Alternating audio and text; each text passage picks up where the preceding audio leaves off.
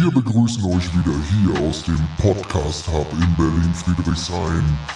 Wir tauchen jetzt ab in die Katakomben von Krypto, Blockchain und NFTs und all den geilen Scheiß.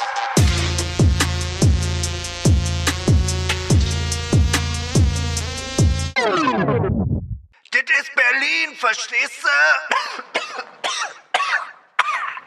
Yes, yes, yes. Wir sind zurück mit einer brandneuen Folge. Und heute reden wir mal über die Airdrop äh, Alpha News, die ich für euch mitgebracht habe für diese Woche.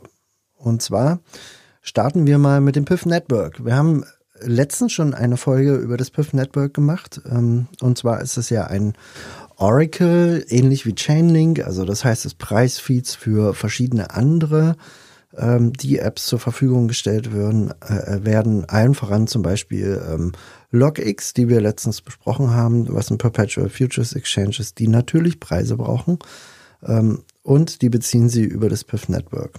Und wir glauben, dass es demnächst äh, viele verschiedene Airdrops gibt ähm, für, für PIF-Staker.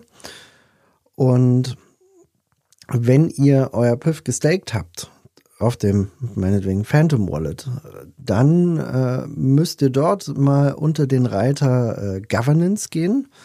Und im Governance-Reiter äh, werdet ihr feststellen, dass es ganz, ganz viele verschiedene Proposals gibt, also Improvement Proposals. Das sind so quasi von der Community oder den Entwicklern Vorschläge, wie man das PIF Network quasi weiterentwickeln möchte. Und es ist wichtig, dass ihr darauf votet, schlussendlich. Das ist die Quintessenz, ne? Also nur damit ihr es so ein Stück weit versteht. Also, es gibt 14 verschiedene Proposals. Es wird für mich auch, glaube ich, so ein Stück weit abenteuerlich, weil ich meine, ich habe jetzt ungefähr 10 verschiedene Wallets für PIF aufgesetzt. Ähm, auch mit verschiedenen Größen, mal 300, mal 500, ähm, ein paar mit 1000. Ähm, und da werden wir mal sehen, was dabei rauskommt. Es rumort gerade ordentlich die Gerüchteküche auf äh, Krypto-Twitter, was den Wormhole Airdrop angeht. Da hat ja Wormhole bereits äh, vor, ich glaube, ein, zwei Wochen bekannt gegeben, dass der Snapshot erfolgt ist. Aber die haben jetzt zum Beispiel nicht gesagt, wann kommt der Token raus, wie sind die Tokenomics, haben sie, glaube ich, auch noch nicht gesagt. Ähm, aber die haben gesagt, 17 Prozent werden, äh, glaube ich, verteilt an die ähm, Community oder für die, für die Airdrops, was eine relativ äh, große Anzahl von Tokens sein wird, auch monetär und absolut wird es relativ viel sein. Und ich glaube, oder ich hoffe auch so ein Stück weit, äh, dass die Piff-Staker hier den ersten großen Airdrop kriegen. Wir haben nämlich in der letzten Zeit äh, von vielen verschiedenen äh, D-Apps auch so, so Fake-Airdrops gesehen, wo, wo Piffstaker sich nochmal ähm, quasi ähm, validieren mussten und äh, dann doch nochmal Liquidität zur Verfügung stellen mussten. Also ich hatte das Gefühl, dass Piffstaker gefarmt wurden ähm, und ich habe nicht eins von diesen Fake-Dingern gemacht, die es dort gab. Also was, was weiß ich, Degen Base und wie sie alle hießen. Ähm, ein richtiger Staking-Airdrop ist zum Beispiel wie Dime zu den Celestia-Stakern. Ne? Da wurde bloß geschaut, wie viel Celestia wurden gestaked und damit hast du deine Allokation an Dime-Tokens bekommen, also DYM, DYM. Ähm, genau. Und es gab noch keinen richtigen Piff. Äh, Airdrop und ich glaube, dass der kurz bevorsteht und ich hoffe, dass es der Wormhole Airdrop sein wird. Jedenfalls 14 verschiedene Proposals. Wenn ihr Piff gestaked habt, vergesst nicht darauf zu voten. Das ist ganz, ganz wichtig. So, dann haben mich bezüglich ZK Sync so ein paar Neuigkeiten erreicht. Und zwar, dass der Snapshot eventuell schon erfolgt ist. Und das kann gut möglich sein. Und wenn ihr euch fragt, ZK Sync, soll ich das jetzt noch farmen oder nicht? Ich habe noch nie was auf ZK Sync gemacht ähm, würde ich an der Stelle ganz klar Nein sagen, sondern, und ich würde euch eher raten, auf so Ökosysteme wie jetzt Scroll beispielsweise zu gehen, was auch ein Layer 2 ist, und dort Transaktionen zu tätigen und ZK Sync äh, beiseite zu lassen. Natürlich vielleicht ein paar Transaktionen machen, äh, man weiß ja nie, ähm, wie die Kriterien des Airdrops aussehen werden. Aber prinzipiell, ZK Sync gibt es auch schon relativ äh, lange. Ähm, ich glaube auch schon über ein Jahr oder so ungefähr. Ein, ein Jahr ist, ist, ist das Mainnet Live, ZK Sync Era, wenn ich mich jetzt nicht irre. Ist auf jeden Fall schon eine ganze, ganz, äh, ganz lange Zeit. Ähm, und Scroll ist noch nicht so lange dabei, also seit Q4 letzten Jahres. Da rechne ich auch erst damit, dass der Airdrop, äh, ich sag mal, Q2, Q3, Q4 diesen Jahres kommt.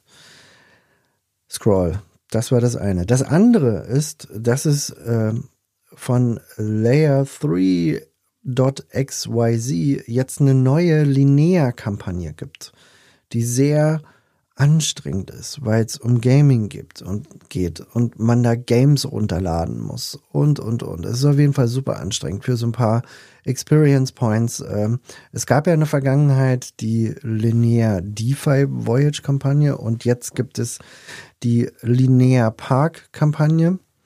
Und in der ersten Woche ist es halt so, dass ihr diese ganzen Games dort bedienen müsst. Ich weiß jetzt noch nicht, wie es nächste Woche aussieht. Ich bin super genervt von dieser Kampagne, weil du musst da teilweise drei Gigabyte Games irgendwie auf dem Rechner runterladen und das mache ich nicht. Da habe ich echt keinen Bock drauf. Ähm, dann mache ich lieber andere Sachen, die eventuell ähm, lukrativer sind. Was ich auch noch derzeit farme, das ist nämlich die nächste Frage. Es ist Mode Network auf Mode Network äh, und da kann man die ganzen Sachen wieder kombinieren.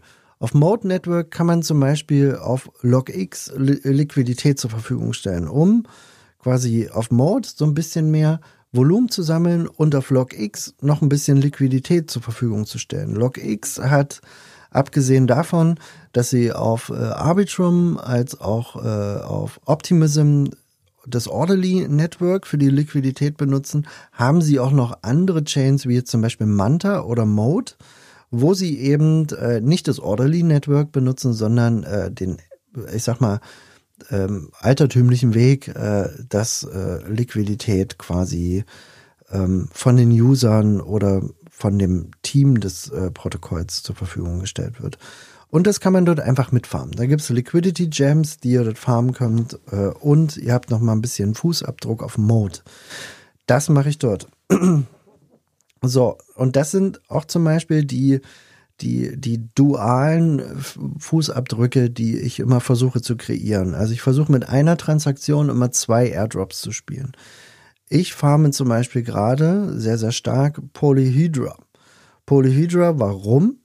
weil ihr da auch auf ähm, Layer Zero euren Fußabdruck hinterlässt, weil, äh, hinterlässt, weil Polyhedra den ZK-Client oder den, den Light-Client von Layer Zero benutzt. Also das heißt, ihr farmt Polyhedra und Layer Zero ähm, gleichzeitig. Genauso wie ich gerade bei LogX erklärt habe, ähm, dass ihr eben den Mode Airdrop als auch den LogX Airdrop farmen könnt.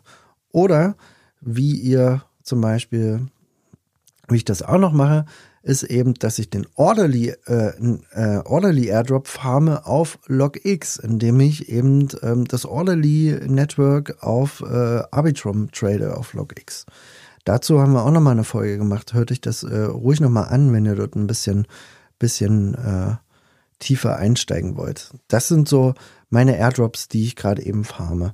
Es gibt ganz, ganz viele Airdrops. Es gibt jetzt den Lava Airdrop oder ich habe ganz, ganz viel auch auf, äh, von Barachain gelesen. Es gibt ganz, ganz viele Testnet Airdrops, die ich allesamt nicht farme, weil ich glaube, dass eben mehr Leute langsam reinkommen in diese Airdrop-Thematik und viele denken, dass sie viel gewinnen könnten durch diese Testnet-Airdrops. Und genau das denke ich eben nicht. Ich glaube nicht, also zum einen werden die total verwässert sein. Auf Barachain werden die, also entweder sind die Kriterien ganz abgefahren und ihr habt ganz viel Zeit verschwendet und äh, kriegt am Ende wenig Allokation ab.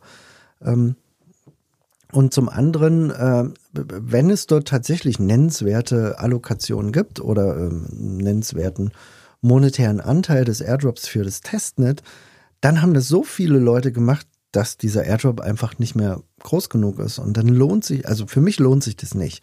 Ich mache das nicht. Ich versuche halt, äh, die Airdrops zu farmen, die äh, nicht so viele Airdrops, äh, äh nicht so viele Leute farmen und ähm, beziehungsweise auch so ein Stück weit vor der Welle zu schwimmen. Ne? ZK Sync werden jetzt viele Farmen, es werden viele Leute im Moment äh, Transaction Fees äh, generieren für ZK Sync, was natürlich den Pool größer macht. Aber ZK Sync hat Sinn gemacht, ungefähr, ich sag mal, vor sechs Monaten anzufangen oder zumindest drei Monaten.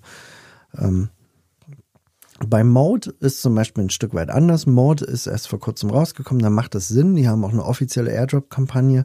Bei Scroll macht es, wie gesagt, nach meiner Einschätzung auch noch Sinn. Ähm, aber ZK Sync glaube ich nicht, dass es unbedingt äh, Sinn macht, noch das Ganze zu farmen. Okay, das soll einfach nur noch mal so ein kurzer Abriss sein äh, von den Neuigkeiten und es war auf jeden Fall ein Abriss heute, richtig abgerissen haben wir's. Okay, ähm, guten Start euch in die Woche und ich glaube, die nächste Folge wird der Hammer.